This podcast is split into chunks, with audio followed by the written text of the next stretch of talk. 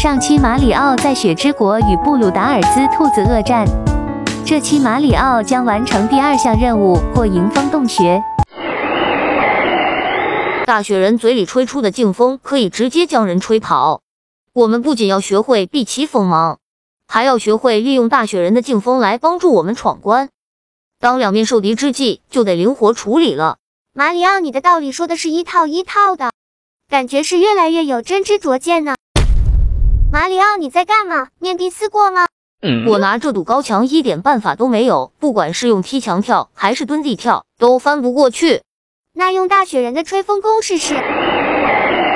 嘿嘿，门开了，这让我想到了一句谚语：遇山开路，遇水搭桥。啥意思啊？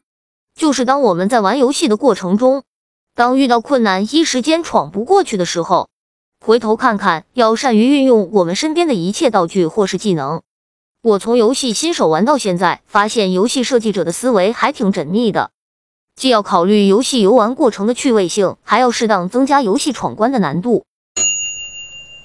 马里奥利用大雪人的轻量优势，在水面上如履平地。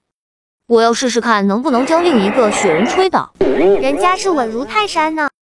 我是希望能有更多不一样的玩法。朋友们，你们在闯这关的时候还有别的剧情吗？有的话一定要告诉我哦。貌似这里就这么大了，我都已经绕场一周了。前面有个发光的地方，过去看看。哇，好多的金币，是时候找力量之月了。